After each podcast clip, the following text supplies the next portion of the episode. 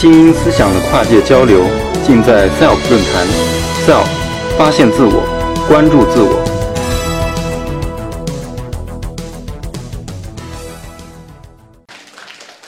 各位来宾，下午好！非常感谢主持人的介绍。然后我今天下午呢，主要给大家分享一下，就是那个生命科学，也就是基基因组和基因之间相关的方向、相关的问题。然后再讲一下肿瘤方面的如何，我们从这个生命科学的数据到高性能计算如何去解析这些数据，找出这些基因呢？那么首先我给介绍一下人体。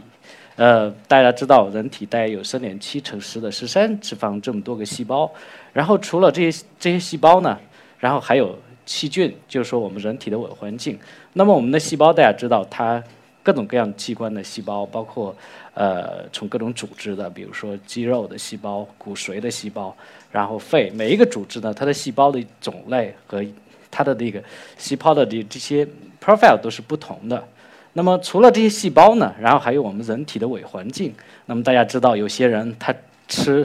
有些人他吃很多，但是他始终是不胖，很瘦的。但是有些人呢，他喝点水，他也要胖。这就是我们人体伪环境的一些东西。也就是说，其实大家可别小瞧这个细菌，因为细菌，人体伪环境的细菌可能它的种类和它细胞的数目比我们人体的细胞种类还要多。然后你会看到这个呃 HMP 的这个项目，也就是美国，它除了开展人体的肿瘤基因组的研究之外，它还要开展了这个人体伪环境的研那研究，就就也就是说，呃，研究人体各个组织的各个部位的这个环境伪环境的主学的研究。然后，呃，介绍一下人类基因组。那么人类基因组大家知道。呃，可能大家在各种各样的场合都听说过这样的事情，就是说，人类基因组大概有三三个 G 的这样的数据量，也就是说，呃，有 A、C、G、T 四个字符组成的这样的一个长长的字符串。那个字符这个字符串的容量大概是三个 G，大家可别小瞧这三个 G，因为这三个 G 的数据是全世界的人努力花了十年的时间，呃，也就是说花了多少钱呢？也花了三个 G 的美元，也就是。每一个碱基就是每一个字符就花了一个美元，然后全世界的科学家一起来努力，然后到二零零几年的时候完成了这个人类基因组的破译。那么这么多的呃数据量，就是说大家可能没有一个概念。下面我们举一个例子来说明一下，这个这些数据量到底是在我们项目当中到底是有多少呢？随着我国开展这个精准医学计划，然后开展万人基因组数据的呃万基因组的研究呢？我们大概有这样的一个比喻，大家可以看到在屏幕上边，也就是说，一万人的基因组大概是一个 PB 的数据，然后这个数据呢，如果我们把这些数据，就是 ACGT 这样的字符串，把它打印成这个新华字典的话，大家一般都用这个来比喻，也就是说，大概有六点六七亿本这样的新华字典能够全部全部打满这样的 ACGT 的字符，然后这些字符呢，大家可能还没有一个形象可以了解到，就是这些字符到底。如果能打印多少？六点六七亿本的新华字典，如果我们铺满一个楼的话，大概我们一般都用这个数据产生单位，也就是我们咱们中科院的基因组研究所的那个大楼来比喻的话，如果把这些新华字典全部排满整个楼的话，大概需要这五点六八个这样的楼来盛盛得下这么大的数据。那么大家可能有问题要问了：这么大的数据对我们的医疗有什么意义呢？我们到底是怎么从这些数据里边来解析？怎么来？就是说，找到就像今天的题目一样，找到我们的致病基因呢。那么，这就是我们高性能计算所需要干的事情。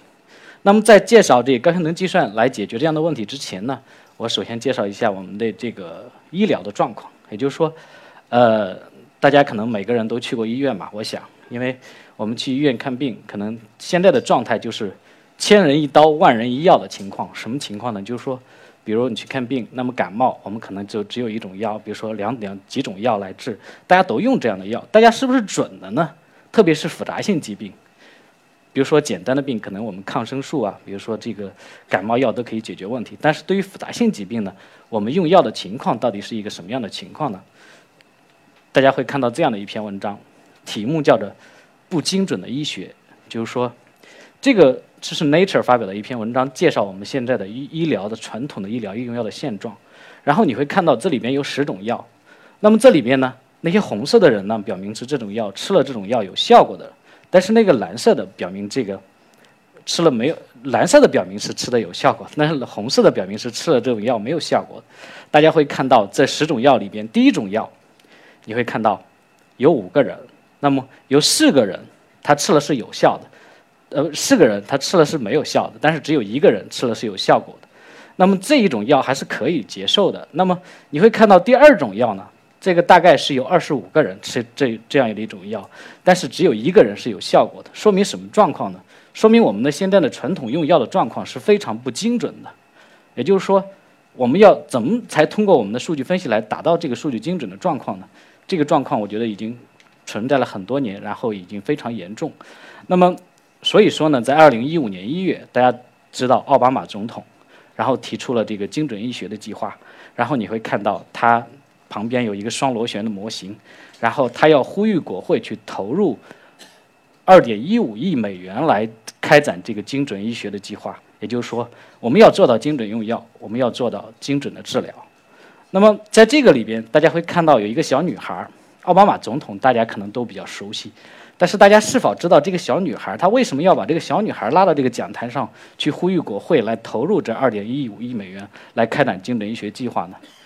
这个小女孩呢，她叫艾琳娜·塞门，她在高中的时候得了这个纤维板层的肝细胞癌这样的一种复杂性疾病，也就是我们现在说的癌症、肿瘤这样的这样的病。那么说到癌症呢，就是说这个小女孩她得了这个病以后，然后没有什么很好的方法来治疗，所以说这个小女孩就立志。要研究她本身得的这样一种肿瘤，所以说他考上了哈佛大学医学院。在哈佛大学医学院的时候，就开始对他这种肿瘤进行一种研究。完了以后呢，他并且他找到一个非常有用的这样的一个靶点，就是基因 fusion。什么是基因 fusion 呢？就是两个基因它融合在一块儿了。所以说是他这个得纤维杆板层的干细胞癌一个非常重要的因素。所以说奥巴马总统会把这个安丽娜·森门拉到这个讲台上，以此作为例子来呼吁大家进行。呼吁国会来投入这些钱进行精准医学的研究。然后呢，的精准用于精准用药的现状到底是什么样子的呢？就是说，举一个简单点的例子，也就是说，那么你会看到这里边有一种药就是镇痛药，非常这个常用的镇痛药。那么你你会看到有一种基因变异的话，它会对这个药有效，但是如果没有这种基因变异的话，对这种药是没有效果的。也有一种情况，可也可以这么来说，就是说这种药它适合 A，不适合 B，然后适合欧洲人，但是不适合亚洲人。我们知道，我们很多药，呃，由于我们技术水平的限制和研究水平的限制呢，很多药都是从这个美国或者是欧洲这些大的制药公司来出产的。所以说呢，这是精准用药的不不准确的现状。那么另外一种呢，就是说我们精准治疗。大家知道肿瘤可能，呃，肿瘤一听大家都比较恐惧，但是肿瘤现在的。治疗肿瘤的手段呢，也是很有限的。大家知道化疗，常规的化疗呢，大家会看到这个图里边，就是说，如果你去就诊，如果某一个人他得了肿瘤，大家医院里边如果不做精准的话，那么很可能就是说进行常规的化疗。那么这个时候呢，就会很容易出现耐药。但是如果我们经过数据分析来得到这样的肿瘤的情况到底是什么样子的，然后采取一种精准的化疗手段，你会看到下面，他就对化疗是敏感。这两个例子呢，就简单来介绍一下，就是说。呃，通过我们这个精准医学，通过数据分析，通过计算，我们来得到能得到一个精准治疗的一个策略。呃，这就是说到我们这个精准医疗需要高性能计算来支持。你会看到这么大的数据量，一万人的数据，大概是是一百个 PB 的数据量，大概是是需要十万台的 PC，就是我们平常用的 PC 机的存储能力。然后包括各种各样的数据，有主学数据，有影像学的数据，有暴露组的这种各种各样的数据。但是除了数据存储需要我们的高性能计算来支持以外，那么我们同样同样知道，就是说，我们得到这些数据存在那里是没有用的。我们要解析，我们要找到我们的致病基因，也就是今天我要演讲的题目。我们怎么做呢？大家会看到这样一个比较简单的例子，就是。我们进行基因组测序的第一步，就是说我们要把这个现在我们还没有能力能把整个人体的基因组一下给读出来一长串三个 G 的字符。那么我们怎么做呢？我们只能读出很短的一段，比如说一百到两百这样的字符。那么面临的这样的一个首要的计算问题呢，就是我们怎么把这些数据给它拼装起来，把它连成一条长串三个 GB 的字符串。所以这样的问题呢，如果用人工，大家经常用这样一个非常搞笑的图片来表示，就是说一堆人一。对着一一堆的数据，那么怎么办？所以说这个人问题，如果用人工的话是解决不了的。所以说我们用如果采用个人电脑的话，大概需要几百年的时间。那么需要高性能计算机的话，去解决这样的问题呢，我们可能只需要几分钟的时间。这就是说明我们这个精准医学的研究，特别是基因的研究，就是如何来找到我们的致命基因呢？是需要高性能计算来参与的。离开高性能计算，我们是解决不了这样的问题的。特别是现在的数据爆炸的时代。那么举两个简单的图片来说明高性能计算，很简单，也就是说，高我们平常用的 PC 机可能一个 CPU 来解决这样的问题，但是高性能并行机呢，它是有多台 CPU，有几上万个 CPU 来解决这样的问题，所以说时间非常快。那么这样的话，这个任务就面临到一个非常呃最基本的问题，就是如何把这个任务来分解的问题。就是说，我们用高性能并行机这么多 CPU 怎么来一块儿来做这个事儿？也就是说，我们怎么把这个任务来分解？这个里面你会看到有四块，我们把这个任务分成四块。但是另外一个片子呢，我们就是说。我们要把这个任务分成多片，比如说几百万、几百万核的话，这样的话才会做到刚才我讲的，能够几分钟把这个基因的数据给解析出来，找到我们的致病基因。然后呢，我会给大家介绍两个例子，也就是说，大家可能比较疑惑，就是精准医学到底从数据分析的手段到底是如何做的，怎么来找到这个肿瘤的致病基因，比如说靶点，它的过程是什么样子的？那么这样的话，我用这个片子来介绍一下，大家会看到这个片子里边。一个人的肺上面这个蓝色的组织是正常的肺组织，那个红色的呢，就是在肺表面找到一个肺肿瘤的组织。那么我们如何做的呢？这个里边的女老师就是我在美国的时候我的研究所的领导，她是世界上第一个发明这种方法去去找到肿瘤致病基因的这样的一个人，也是全世界的很有名的一个计算基因组学的专家。就是说，他发明的这种方法就是把肿瘤组织提取出来。然后把正常的组织提取出来进行基因组测序，你会看到那个蓝色的和那个红色的。然后经过这两套数据测出来以后，这就是我们利用高性能计算，我们计算科学家所要解决的问题，就是说我们要比对这两套数据。那么这两套数据经过比对以后呢，你会发到你会发现在正常的肺组织里边我们没有发现这项的变异位点，但是在肿瘤组织里边我们发现了变异位点。然后这个位点呢，经过我们的生物学知识，我们找到这些位点以后，根据这个位点来进行一个处方。比如说，我们找到 IRB1 这样的一个基因，然后我们根据这个基因得到一个处方，也就 RX。大家知道 RX 是什么意思吗？X 也就是黑色的 X 就是处方的意思。然后根据处方，这是整套利用数据分析计算手段来解决这样的一个肿瘤治疗的一个问题。下面我讲一下我亲身经历的一个例子。大家会看到这个上面有我的一张照片，旁边是 Dr. Lucas 博士，也是我的同事。这个人呢，他在未成年的时候得了白血病，也就是我们平常说的血癌，在在我国的呃儿童里边发病率也是非常高的。然后完了以后，他在未成年的时候，他幸好还有个弟弟，因为美国是不限制生多少个孩子的。然后他有个弟弟，在他未成年的时候给他做了骨髓移植，他从医学上来讲，就是说他缓解了。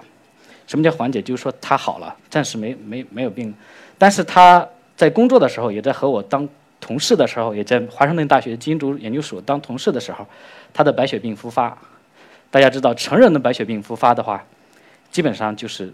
就是要死掉的，也就是说成活率非常低。然后这个时候呢，正赶上我们进行这个基因组，就是精准医学来进行计算技术来解决这个问题，进行研究非常火的时候，我们的研究所里的一个顶级的一个。血癌的基因组学顶级专家，你会看到中间那个老先生，就是我们基因组所的另外一个领导，他是我国进行白血病、血癌研究的基因组研究的顶尖的人物。然后他就说呢，他当时的这个 Lucas 已经非常严重了。他说我们合不合试一试的，就是用我们的计算的技术，用我们的研究所，我们整体的人力去试一下，是不是可以找到可以救他的命。然后完了以后，我们就进行。下面一个故事就进行这 Dr. Lucas 博士进行三套数据的测序，第一套测序测序就是全基因组的测序，然后我们进行全基因组测序以后呢，我们没有找到什么任何有意义的靶点，然后我们然后又对这 Dr. Lucas 进行这个转录组的测序，呃，不好意思，我可能不能展开来讲这个这两个测序到底是什么意思，然后呢，进行这两套测序数据分析以后呢，我们也没有找到任何有意思的靶点，就是说。对他这个个人有特异的这个靶点，然后呢，我们大家都很沮丧，然后完了以后就进行对 Doctor Lucas 进行这个呃表达组的测序的时候，我们找到了一个利用我们的计算技术、数据分析技术，所有的机器呀都在运转，